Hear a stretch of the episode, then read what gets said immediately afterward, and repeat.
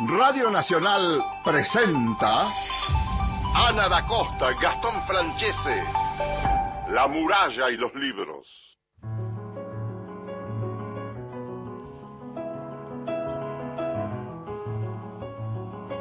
Hola, ¿qué tal? ¿Cómo están? Muy buenos días. Bienvenidos como todos los sábados a las 7, La muralla y los libros, el programa de la Biblioteca Nacional. Mi nombre es Ana da Costa y hacemos cada sábado este programa con Gastón Francese. ¿Cómo está Gastón? Buen día. Hola Ana, buen día. Hermoso día, 18 grados 6 acá en la ciudad de Buenos Aires, un sol, va a estar fantástico. Hoy es un día especial para ir a andar en bicicleta, me parece. Para vos.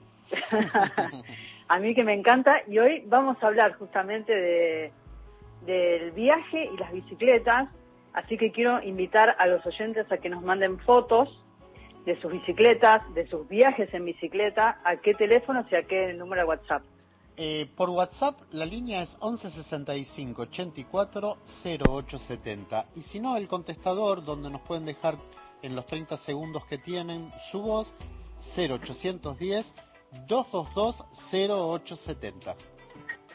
Esta, este fin de semana comienza el Festival Internacional de Cine de Mar del Plata, que va a ser online que va a ser gratuito, así que después les voy a contar eh, un poco sobre esta programación que, ya se lanzó, que ya se anunció y que se inaugura esta noche a las 20 horas. No va a ser en el tradicional auditorium de Mar del Plata como cada año y como cada año que lo que lo hemos este eh, hemos ido y hemos participado exactamente y bueno va a ser virtual y después les voy a contar un poco sobre esta noche sobre yo la también Tengo, yo también tengo sociales, en este caso de la Universidad de, Tres de, General Sarmiento. Después te cuento sobre un programa. Y Perla Suez, que ganó un premio que después también lo comentamos. ¿eh? Sí, sí, sí, sí, Perla Suez, que le mandamos un beso grande, un, premio muy merecido. Bueno, después vamos a contar sobre todas estas novedades. Las, sociales hacemos. Las sociales, sí. y, y, también todas las noticias de la Biblioteca Nacional. Pero yo invitaba a los oyentes a participar de, con sus fotos del programa de hoy. ¿Por qué? Porque viajes y, bicicleta va a ser el tema de hoy. Vamos a hablar con, con Floral Su, pero para hablar con ella vamos a compartir un pedacito de una canción que nos va a llevar a Japón.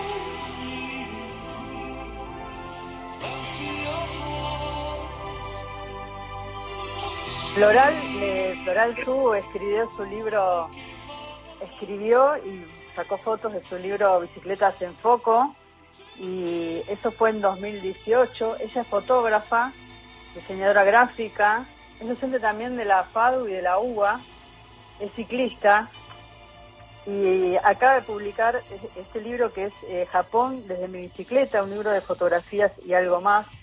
Y esta canción es la que a ella le acompañó durante este viaje a Japón de ida y de vuelta, así que vamos a conversar con ella en esta mañana. ¿Cómo está Floral? Ana da Costa y Gastón Francés te saludan. ¿Cómo estás? Hola, ¿cómo estás Ana? Hola Gastón, buenos días. Buen día.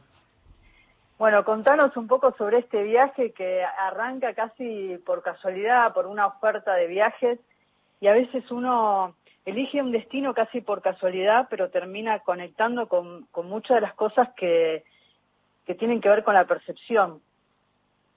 Sí, totalmente. A mí me pasó eso. Yo un poco lo cuento en la introducción del libro, que digo, así como hay gente que se pasa años estudiando la filosofía japonesa, tiene como este referente por delante y este sueño. En mi caso, obviamente, conocía lo que conocemos un poquito todos de Japón, pero sin adentrarme demasiado y sin que eso fuese de ninguna manera una meta. Pero bueno, un país que quería conocer y un día, como bien contás, eh, surgió una oferta aérea que era realmente muy conveniente y dije, yo no puedo dejarla pasar, capaz que sea la única oportunidad. Y me embarqué en ese viaje, saqué el pasaje y a los dos meses me fui sin saber demasiado. La verdad es que no sabía demasiado, ahí me autoadjudico esa ignorancia, eh, que tuvo su lado bueno también, porque fue un, un, deslumbre, un descubrir, y todo lo que fui sabiendo de Japón fue al volver, fue a partir de ese deslumbre, ahí es donde empecé, yo digo que fue como un viaje iniciático para mí, porque fui sin saber nada, y a partir de que volví, empecé a indagar, a investigar, y bueno, y me enamoré de eso que me había deslumbrado. Y el libro un poco intenta darle vuelta a ese asombro inicial que tuve, ¿no? A mí me gusta, Floral, eh, también eh, el libro, como vos decís en la introducción, como una invitación a ese viaje, a compartir ese viaje a personajes, lugares, eh, a esos mundos pasados, imaginarios, por venir. Me parece que está muy bien esa idea de invitar. Claro, porque realmente yo quise hacer un libro, no, no quería decir, bueno, miren, les presento Japón y les voy a contar de qué se trata la verdad develada, lo que no sabían de Japón no, no es un libro de este lado porque de hecho no sabría, no tengo las herramientas ni los conocimientos para hacer ese libro que bien lo harán otros. Yo lo que quería era transmitir esta sensación.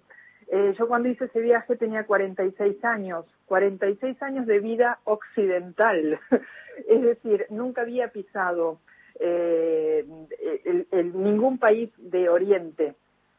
Entonces, para mí por primera vez a un país de Oriente y a un país como Japón, fue realmente una cosa que no, no sabía en qué categoría colocar cada cosa. Entonces el libro lo que intenta reflejar, intento compartir, es esa sensación que tuve, que probablemente tengan muchos si van por primera vez o hayan tenido quienes han ido por primera vez.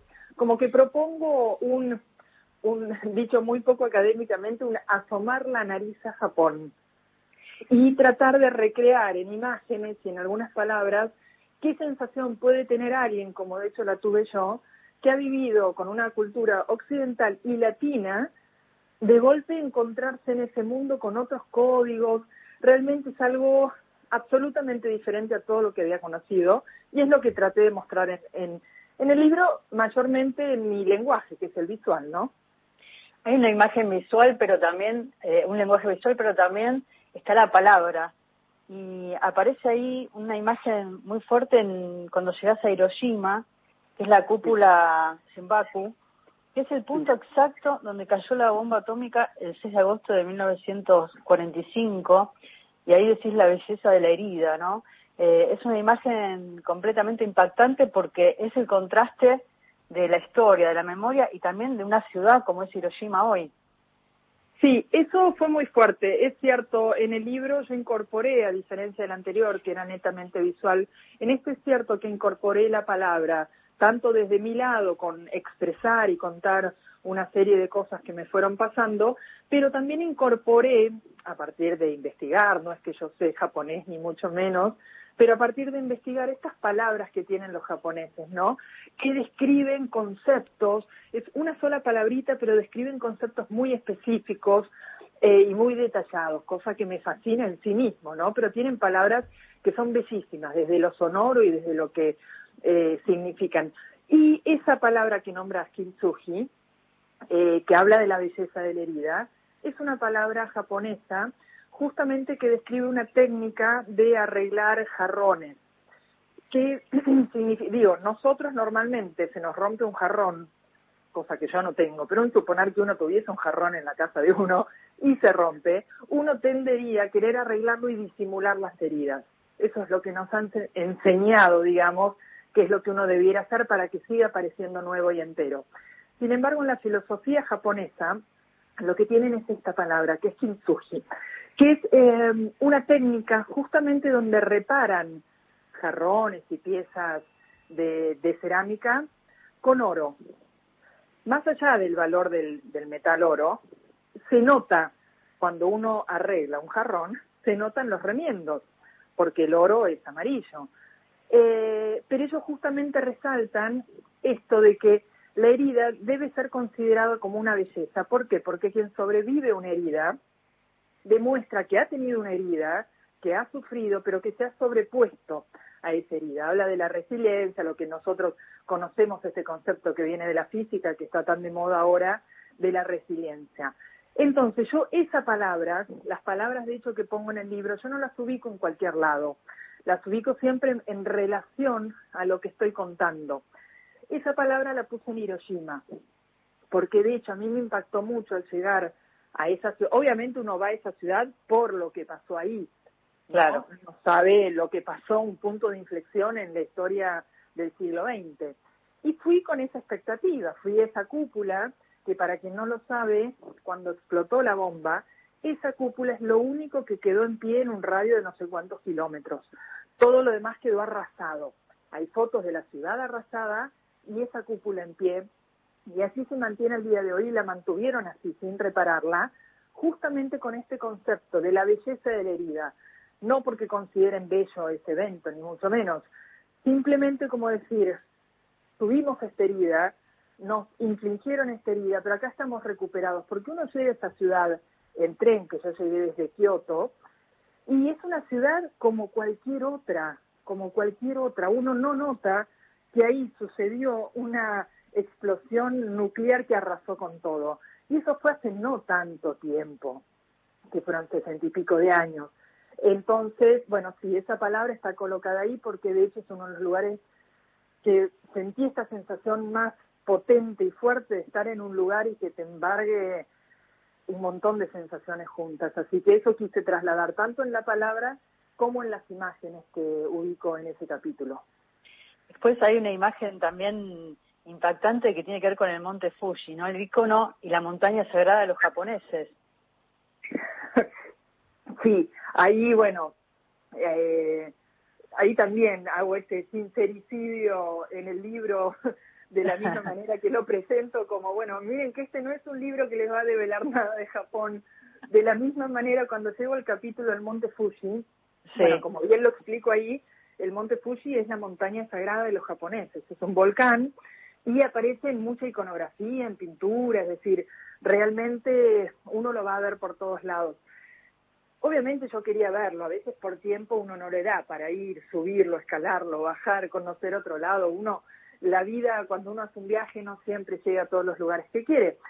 El Monte Fuji hubiese estado, me hubiese encantado subirlo, escalarlo, como alguna vez escalé la Concagua, pero no pude, no hice tiempo, no tenía el equipamiento, pero sí quería verlo. Yo lo, llegué a verlo cuando uno se toma el tren de Tokio a Kioto, el famoso tren bala, el mítico tren bala, se ve, se ve desde ahí. ¿Qué pasa? Cuando fui de ida estaba nublado, no se veía nada, me lo perdí. Cuando vuelvo, también estaba medio nublado y en un momento se despejó y logro sacar una foto, pero producto de la emoción, que la señora que estaba al lado, una japonesa, se ve que acostumbrada al turismo, yo estaba en otra cosa, me codea, me dice, mira, mira, ahí está el Monte Fuji. ¿Cuánto le agradecí? Porque yo estaba distraída, mío, y logro sacar apenas una, dos fotos, hice una filmación muy cortita y saco esa foto. Y en el libro lo que digo es, no es la foto más linda del Monte Fuji, no le estoy haciendo justicia, es una montaña hermosa, pero solamente pude sacar esta foto. Y como bien lo digo en el libro, un libro de Japón no es un libro de Japón si no está en él el Monte Fuji. Así que ahí puse mi humilde foto, donde, bueno, como se veía desde el tren, hay en medio unas antenas, unos cables, pero de cualquier modo es tan inmensa esa montaña, tan imponente, que creo que bien valía la pena poner esa foto también. Floral, contame de los guardianes de los santuarios, o contanos a todos. Sí, bueno, como te decía hace un rato, ya hay un montón de cosas que las entendí, las aprendí, las estudié una vez regresada de nuevo a, mi casa que de Buenos Aires, digamos. Desde acá es como que empezó realmente mi, mi, mi estudio un poco más grande sobre Japón, porque había visto tantas cosas que no comprendía, que volví con un montón de intrigas. Una de las intrigas mientras yo estaba allá es que todos los santuarios y templos donde yo iba, había esculturas de animales raros. Algunos se asemejaban a perros, otros se asemejaban a leones, otros eran cosas raras, algunos con los dientes salidos muchos tenían eh, como si fuese un babero rojo. Es decir, yo decía, ¿qué es todo esto? ¿Qué querrán decir? Durante el viaje, la verdad es que no tuve la oportunidad de eh, indagar mucho por el, el vértigo que es un viaje. Pero bueno, a la vuelta, lo que, lo que averiguando entendí, que es que funcionan como guardianes. Están los zorros, que son los que se refieren al, a la diosa Inari, digamos, y que protegen pueblos, protegen, y están eh, estas otras mezclas de leones, perros, insisto, son mezclas indefinidas, pero lo que más poéticamente me llamó la atención, que me pareció muy simbólico, es que siempre están de a pares. Y siempre esos pares hay uno que tiene la boca abierta y el otro tiene la boca cerrada. Y eso simboliza el principio y el fin de todas las cosas del universo y de la vida misma, ¿no? Como que en Japón hay un tema muy recurrente que es el tema de los ciclos, ¿no? Este, abrir, cerrar, la vida que comienza, la vida que termina. Esto tiene que ver con la veneración que hacen allá de las estaciones y por eso el otoño también es tan valorado. Y cómo en este libro justamente invoqué y entendí este paralelismo que tiene con la bicicleta, porque uno dirá, ¿qué tiene que ver Japón con la bicicleta? Bueno, primero que yo lo recorrí así, pero aparte encontré esto muy simbólico eh, de esta analogía de los ciclos, que ellos veneran tanto en su filosofía y que en definitiva en la bicicleta también se trata de ciclos, no solo por bicicleta que viene de ciclos, sino por este tema del equilibrio, de la valoración del entorno, eh, entonces, bueno, nada, me fui desde los guardianes a la bicicleta. Miren cómo en dos minutos. Les, cuento, les cuento a los oyentes que Floral, Floral Su, estuvo con nosotros en, en la muralla de los libros cuando íbamos los domingos a la tarde que salíamos por, por Radio Nacional Folclórica. Ahí presentó Bicicletas en Foco. Esa tarde nos acompañó eh, Juan Villoldo, que yo la conocía Floral y todos la conocimos a Floral por él. Eh, y Floral en este libro, en Japón, desde mi bicicleta, cita una frase de, de Juan que dijo en aquel entonces, que fue el 3 de febrero de 2019, dijo, todo arte visual te interpela, y en este libro me interpeló ver las bicicletas casi humanizadas, un libro lindísimo, dijo sobre bicicletas en foco, y y, en este libro Japón, desde mi bicicleta, también nos interpela, pero desde otro lugar, ¿no? Desde, desde el desconocimiento y deslumbrarnos con paisajes, con imágenes, con una ciudad llena de, de estos opuestos que contaba Floral, este universo de contrastes, donde nosotros como occidentales, cuando llegamos a Japón, nos encontramos con, con, esta, con este viaje visual, pero también esta idea de recrear un viaje a través de, de una experiencia nueva que propone el libro, que es el código QR. ¿no? Esto me parece súper interesante y creo que ahí se conjuga el trabajo de Floral, no solamente como fotógrafa, sino también como diseñadora gráfica, que incluyó ahí el código QR en algunas partes del libro, donde esa imagen, si uno escanea el código QR con el celular, se lleva a un video de ese momento, de ese lugar donde Floral también eh, filmaste en algunas escenas.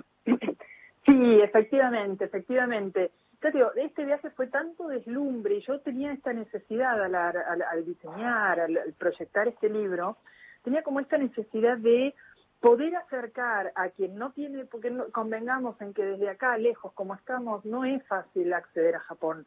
Eso es una realidad, ni económicamente, en este momento de pandemia menos. Entonces, yo, yo, dije, yo he sido una lectora muy ávida, sobre todo en, mi infancia, mi adolescencia, mi juventud, en donde abrir un libro era viajar, siempre, al pasado, al futuro, eh, siempre doy el ejemplo, yo tenía eh, en un jardín de mi casa, me sentaba, abría el libro y estaba en Mississippi con, con Tom Sawyer, en los campos de algodón. Entonces digo, bueno, un libro siempre propone un viaje. En este caso se sumaba que yo contaba un viaje. Entonces, con este rol, que es mi profesión también de diseñadora gráfica, dije de qué manera hacer el desafío de, en un libro, y a partir de los avances tecnológicos que hay hoy en día, proponer, llevar como un paso más allá esta idea de viaje y hacer algo más vivencial para el lector, el que está del otro lado de las páginas. Entonces se me ocurrió eh, aprovechar esta tecnología de los códigos QR que se leen con un celular, que es algo muy manuable.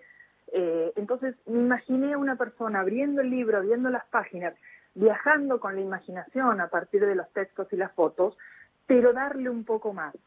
Con el celular, escanear el código, y eso lleva a videos que efectivamente yo filmé allá. Yo lo filmé sin la idea de hacer todo esto, pero los videos los tenía, esas filmaciones, y fui eh, a partir de ciertas fotos en ciertos lugares. Ese código QR lleva videos que duran un minuto, dos minutos, no son cosas muy largas, pero que permiten a quien ve la foto e imagina un montón de cosas, que es lo que sucede cuando uno ve una foto, le doy un poco más a esa imaginación a través de los sonidos, de que vea y que de alguna manera es una invitación a que viajen conmigo. Es decir, yo estoy en el Buda de Kamakura, que ahí hay un código QR, y una de las cosas que más me sorprendió estando ahí, más allá de que es icónico ese Buda, aparecen muchas postales, es que de golpe me entero que al, a un costado había una puertita, donde, al estilo las puertitas del doctor López, no, eh, eso es la puertita de, del gran Buda de Kamakura, se podía entrar obviamente fascinada. Entré y filmé, se ve que lo filmé porque me dio curiosidad. Eh, y lo filmé para mandarlo a alguien acá en ese momento. Eh, bueno, esa filmación yo la pongo.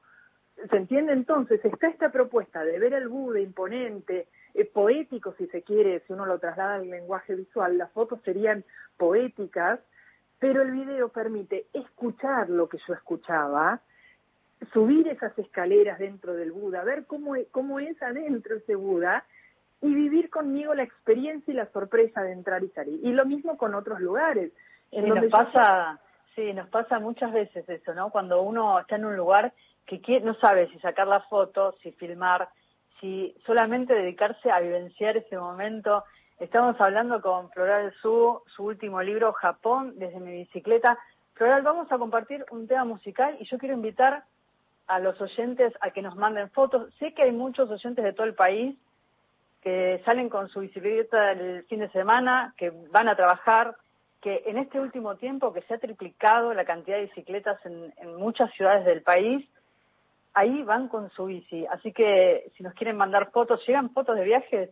Mari de Benavides nos escribe y nos manda una foto muy linda que es la sombra de ella en, en la foto, que lástima que no se las puedo mostrar, Buenos días chicos, mi Maricleta, si la llama, me salvó en la pandemia. Adoro andar en bici, a mis 60 años cada vez me gusta más.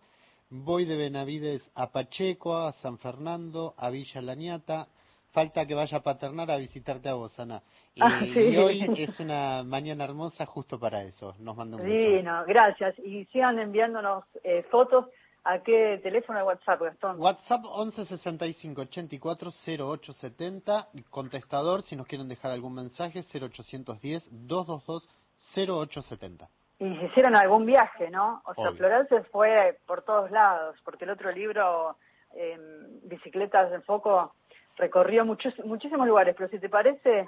Ahora vamos a ver, vas a ver, eh, cuando volvemos del tema musical que vas a mandar, eh, vamos a pensar también en cómo es distinto escribir libros de, a partir de esto que están diciendo. Bueno, vamos a compartir una canción floral, quédate unos minutos más, así seguimos conversando. ¿Cómo no?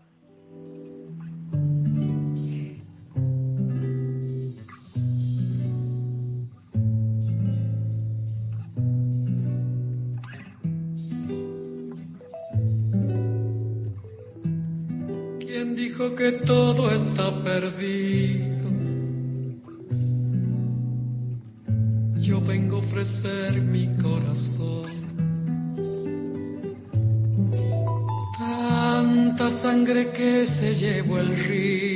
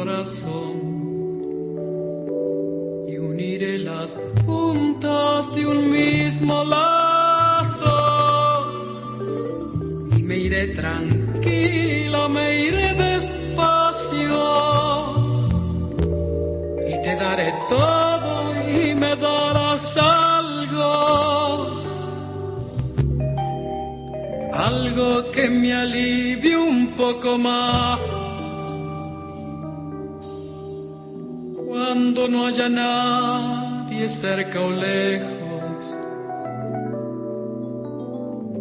yo vengo a ofrecer mi corazón.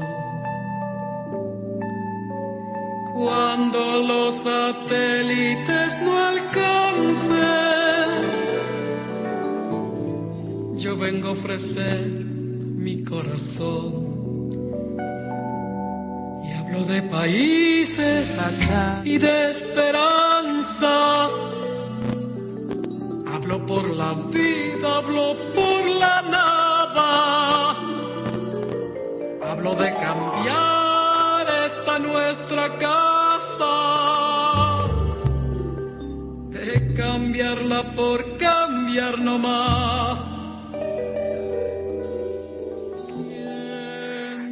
hermoso es ver el día coronado de fuego levantarse y a su beso de lumbre brillar las olas y encenderse el aire. Qué hermoso es cuando hay sueño, dormir bien y roncar como un chocrante, y comer y beber. Y qué desgracia que solo esto no baste. Gustavo Adolfo Becker, para la muralla y los libros. Gracias.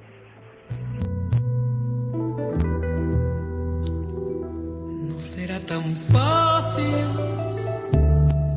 Sé que pasa. No será tan simple como pensaba. Como abrir el pecho y sacar el alma. Una cuchillada de amor.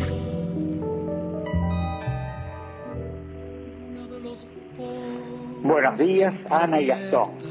Soy Enrique de Rosario. Me gusta la consigna de hoy, la bicicleta. A mediados del 2013 me compré una y la uso para ir a entrenar y para hacer algunas compras. En nuestra ciudad, además de ciclovías, los domingos por la mañana se armaba un circuito recreativo de más de 20 kilómetros, donde se excluía todo vehículo a motor. Lamentablemente con esta pandemia.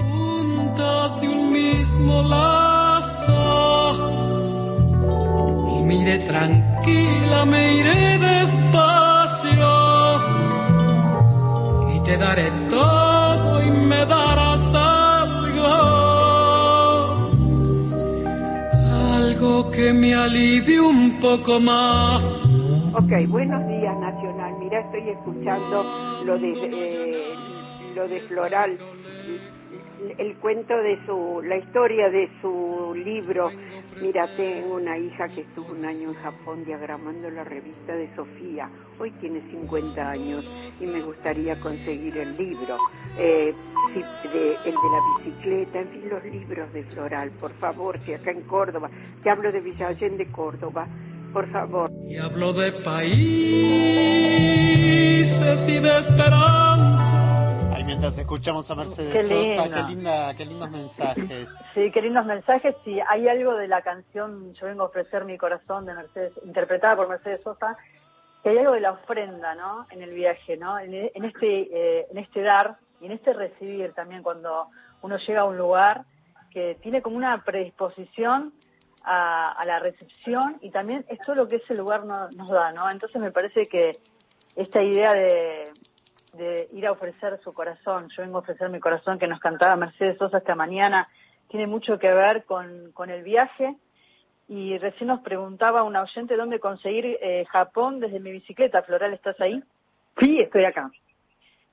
Eh, el libro, bueno, esto es un proyecto eh, independiente, digamos, a propósito, para poder controlar todo el, el, aspecto artístico, incluso logístico, he mantenido la autogestión y la, la logística por completo. Con lo cual, eh, la venta la estoy haciendo exclusivamente a través de mi página web, que es www.floralsu, con Z. Ahí enseguida van a encontrar eh, cómo llegar y eh, se hacen envíos a todo el país y a Capital Federal también. Así que así es exclusivamente como estoy manejando la venta de ambos libros y sobre todo porque en época de pandemia un poco que se convirtió en la norma, ¿no? De eh, sí, totalmente, totalmente. ¿Sabes que Yo quiero ir a algunas partes del libro, Japón desde mi bicicleta, y, y por ejemplo, eh, resaltar un poco estos contrastes, ¿no? Porque en un momento vos escribís el significado de rápido es ir lento, pero sin pausa, y uno ve esta, este, este, esta, este eje cromático que van apareciendo en las fotos, eh, por ejemplo, en Collo, así se denomina al fenómeno, vos corregime si lo, si lo digo mal, cromático que se da en la naturaleza durante el otoño, periodo durante el cual los paisajes se tiñen de tonalidades rojas, naranjas y amarillas. Hay unos, unos colores eh, en esas imágenes impresionantes eh, y ese contraste con la bicicleta por estos lugares. Y después también quiero que me cuentes sobre las alcantarillas, porque hay un, una imagen que muchos habrán visto esa película sobre, sobre este perro, la película de Richard Gere, ¿quién no lloró con esa película?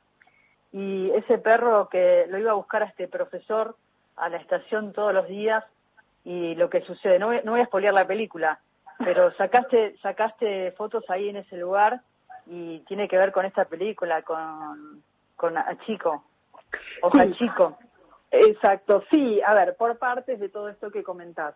Punto uno, lo que, si yo tengo que resumir en, en pocas palabras, ¿qué Japón? Que me dicen, bueno, describí Japón, yo te digo, es un universo de contrastes.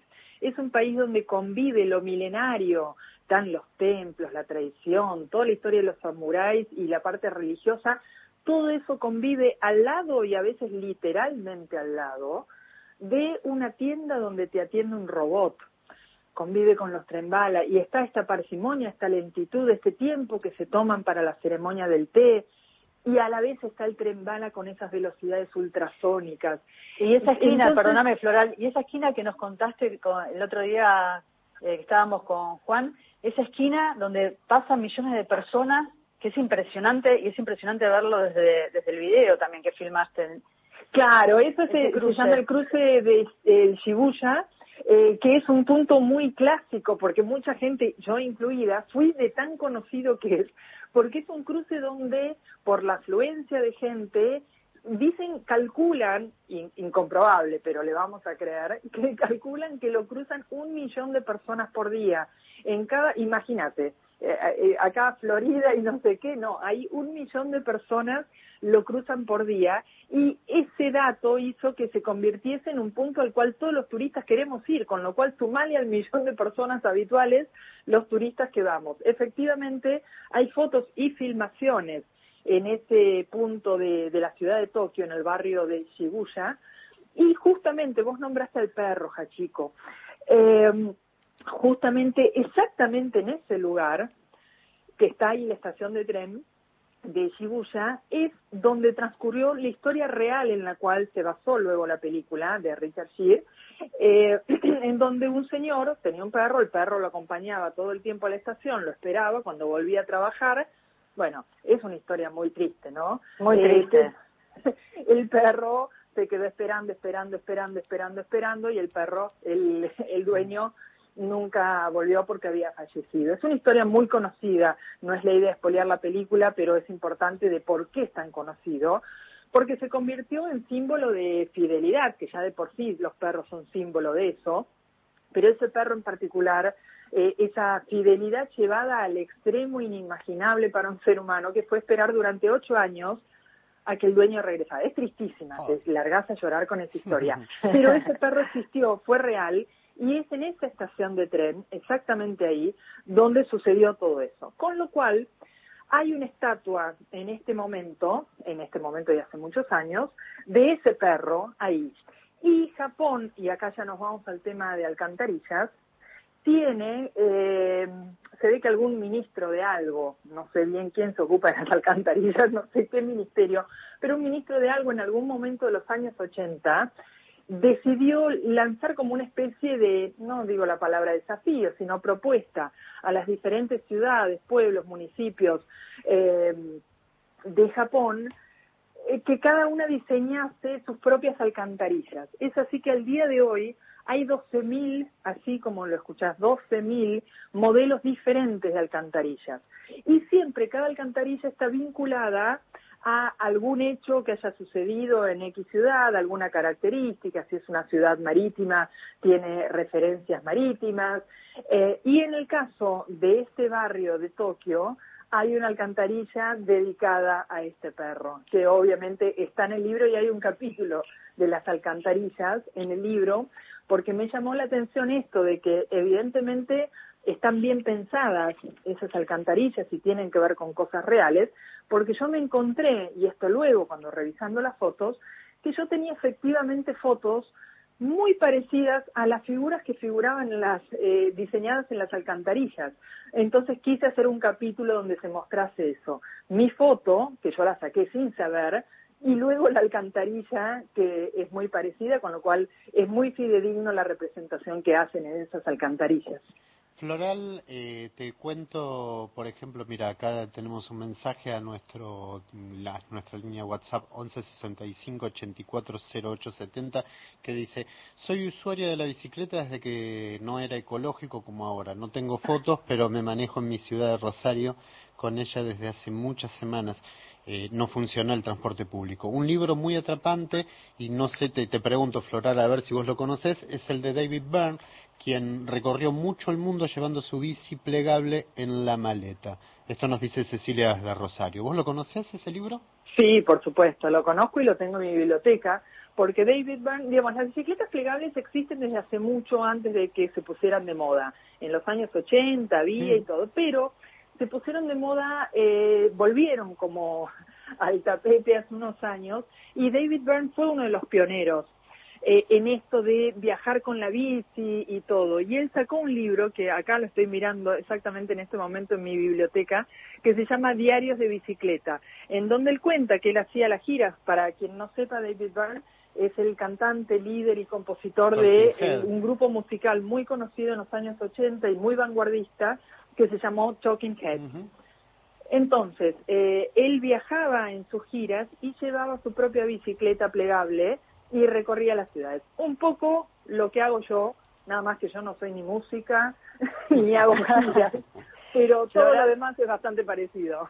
Sí, dormiste en un hotel cápsula y después por último te quiero preguntar eh, lo que contaste en el epílogo, me parece que tiene que ver con, con la canción que escuchamos antes que, que, cantó Mercedes Sosa, Yo vengo a ofrecer mi corazón, que tiene que ver con la ofrenda y que se cierra de alguna manera esta historia del libro, que, que más allá de no haber querido, tuviste que dejar las ruedas en Japón y, finalmente lo tomaste como, digo, como un símbolo esto de haber dejado las ruedas en Japón, que no te permitió una aerolínea traerlas, la bicicleta entera.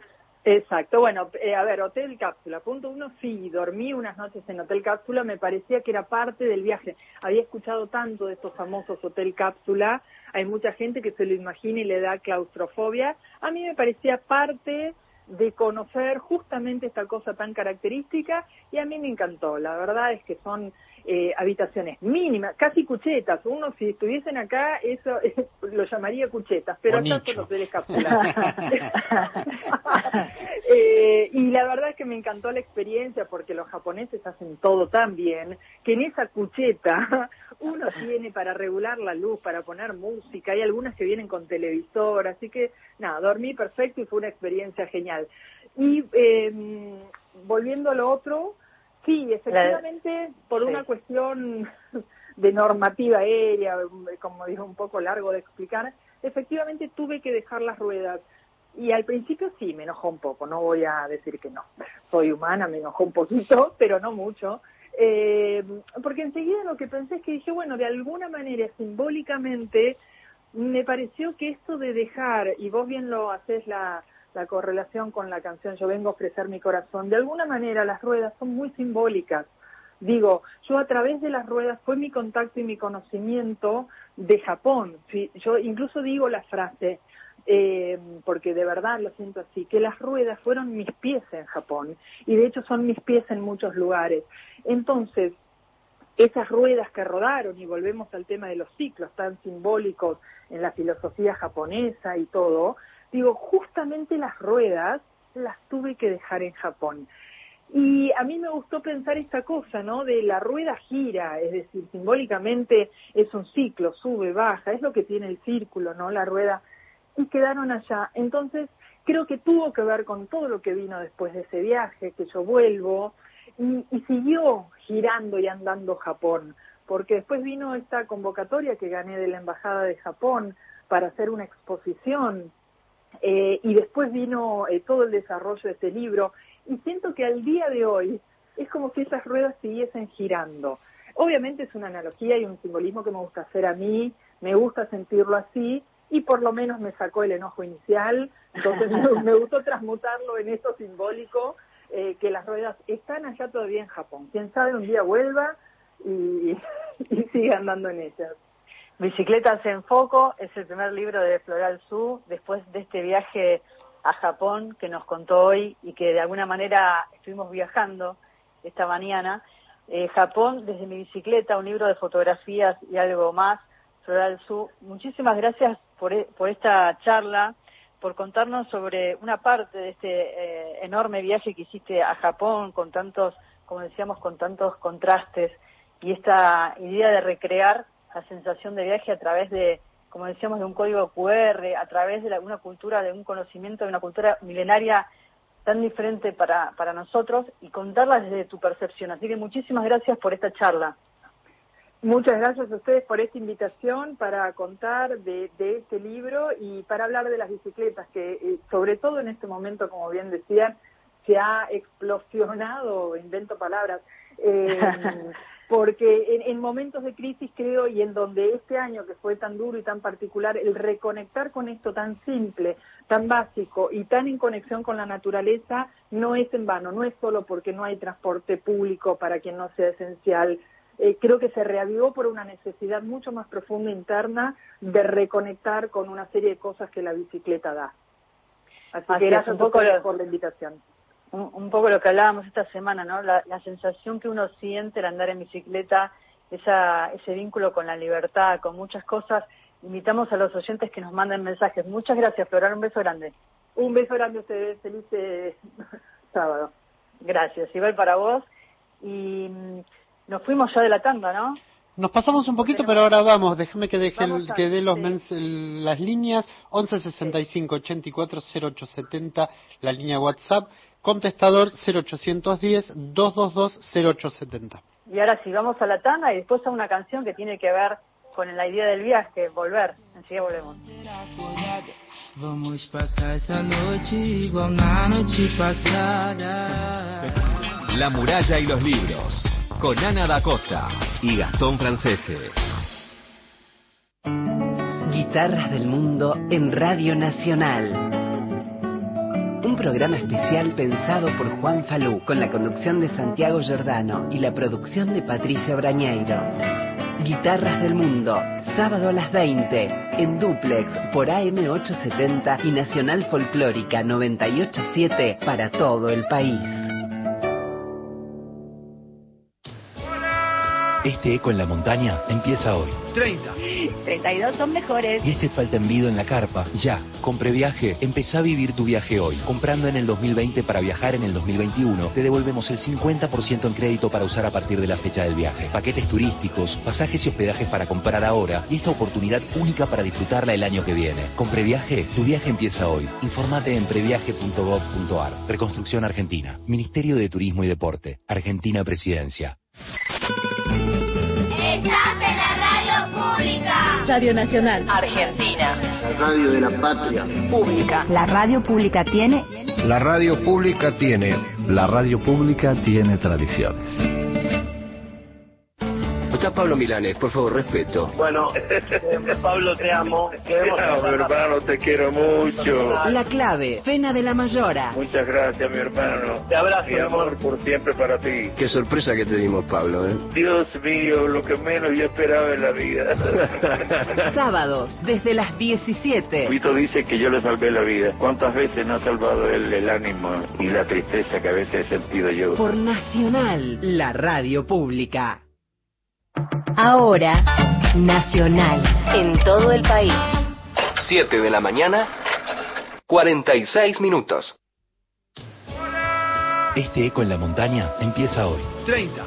32 son mejores. Y este falta envido en la carpa, ya. Con Previaje, empezá a vivir tu viaje hoy. Comprando en el 2020 para viajar en el 2021, te devolvemos el 50% en crédito para usar a partir de la fecha del viaje. Paquetes turísticos, pasajes y hospedajes para comprar ahora y esta oportunidad única para disfrutarla el año que viene. Con Previaje, tu viaje empieza hoy. Infórmate en previaje.gov.ar. Reconstrucción Argentina. Ministerio de Turismo y Deporte. Argentina Presidencia. Próximo programa, Crisis en el Aire.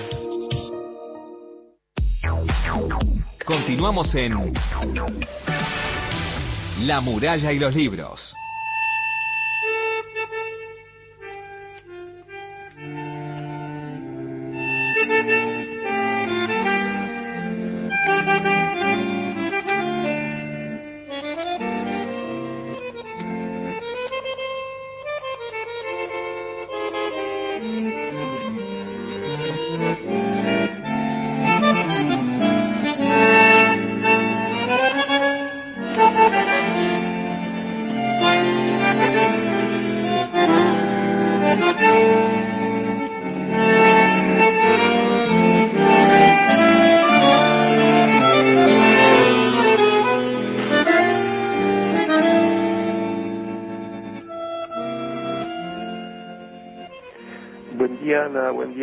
Soy Silvio.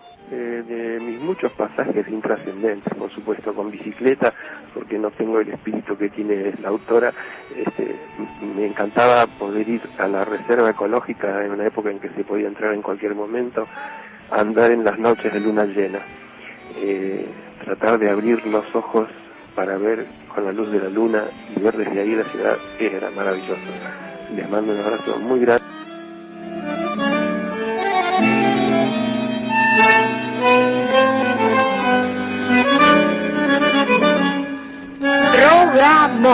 Excelente el tema. La bicicleta, la bicicleta es mi motivación. Tengo 77 años y toda mi vida anduve en bicicleta. La bicicleta es libertad, es aire de expandirse, es el alma volar. Habla la pebeta de campana. Un programa excelente. Besos, besos y besos.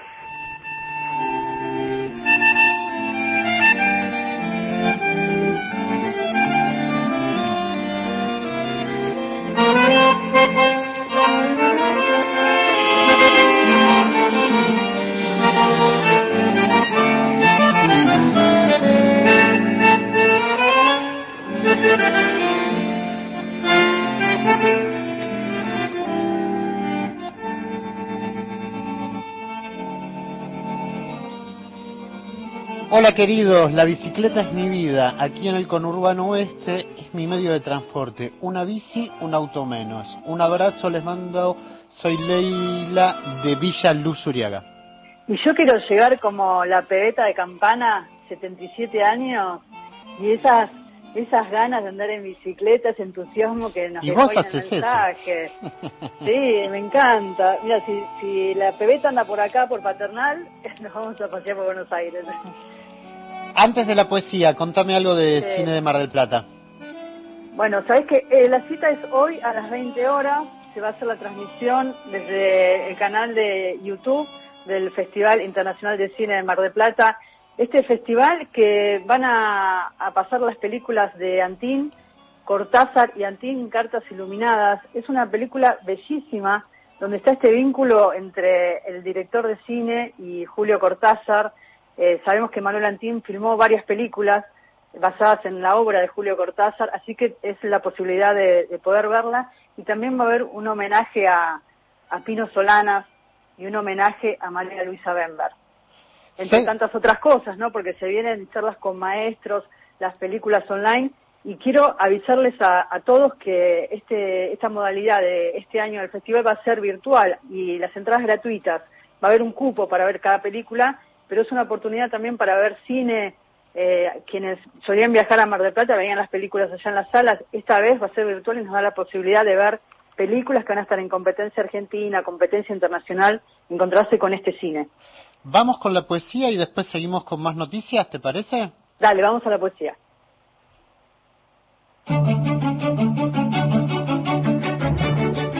Alfonsina Storni. Siempre estás como ausente de la tarde. Raúl González Muñoz. Llora, llora, Brutaú. Enrique Banks. Alejandra Yo Pizarro. no sé nada. Hilario. Diana He soñado que tu dama Juana está crecida. Horacio Castillo. Leopoldo Lugones.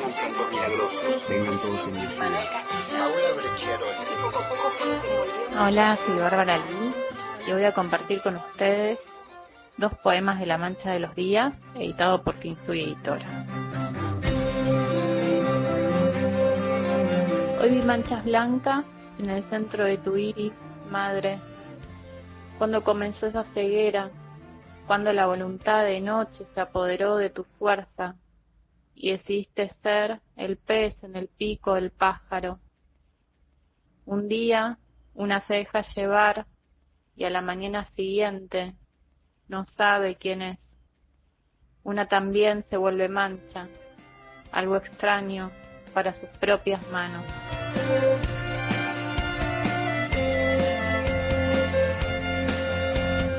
Fueron las plantas que crecieron sobre la ventana hasta tapar la luz. Postergabas día a día la poda. Dejabas para mañana el remedio los insectos que de noche no te dejaban dormir. Sabías que tenías que colocarte a un costado de la corriente, que el agua trae restos que no pueden ni deben servir de alimento. Cuando te quisiste acordar, ya todo estaba dentro y empezaba a dibujarse la mancha que había dejado el agua a su paso. ¿Habrá alguna forma de que algo pase sin dejar huella?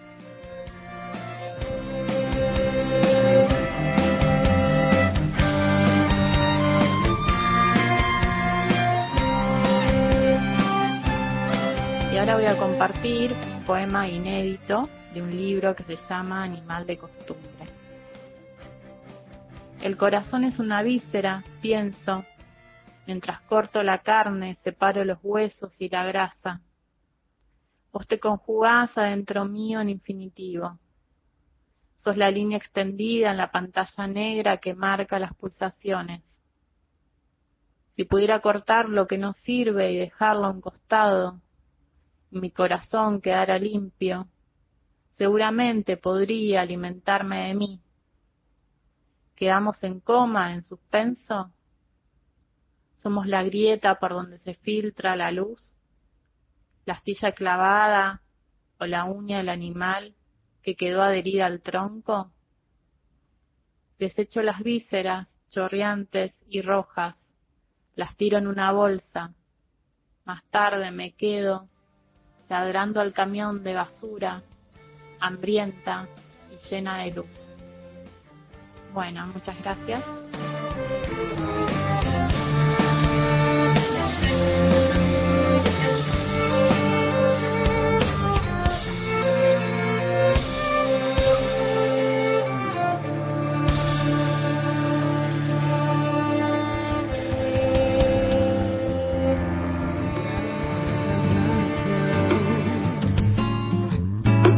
Bárbara Lee, ahí estaba, ¿eh? hermosas poesías que compartió.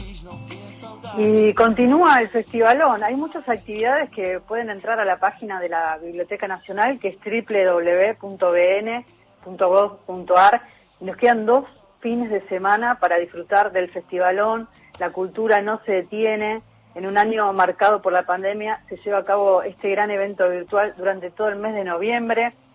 El, el festivalón se hace los viernes, sábados y domingos de todo el mes de noviembre y como les decía se puede ver a través del canal de YouTube de la Biblioteca Nacional el cronograma con toda la programación de este encuentro que Es un encuentro internacional de literatura fantástica.